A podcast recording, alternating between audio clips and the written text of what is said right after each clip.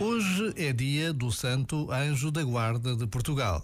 Do nosso país saíram caravelas que descobriram novos mundos, que levaram a fé atravessando os oceanos.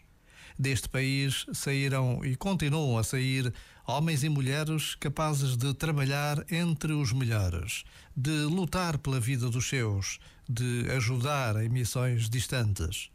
Falar de Portugal não é uma obrigação a cumprir neste dia, é um orgulho do passado que temos e uma esperança no futuro que o presente constrói. Por vezes, basta a pausa de um minuto para sentirmos parte de um todo tão maior do que nós, um todo marcado pela fé. Este momento está disponível em podcast no site e na app.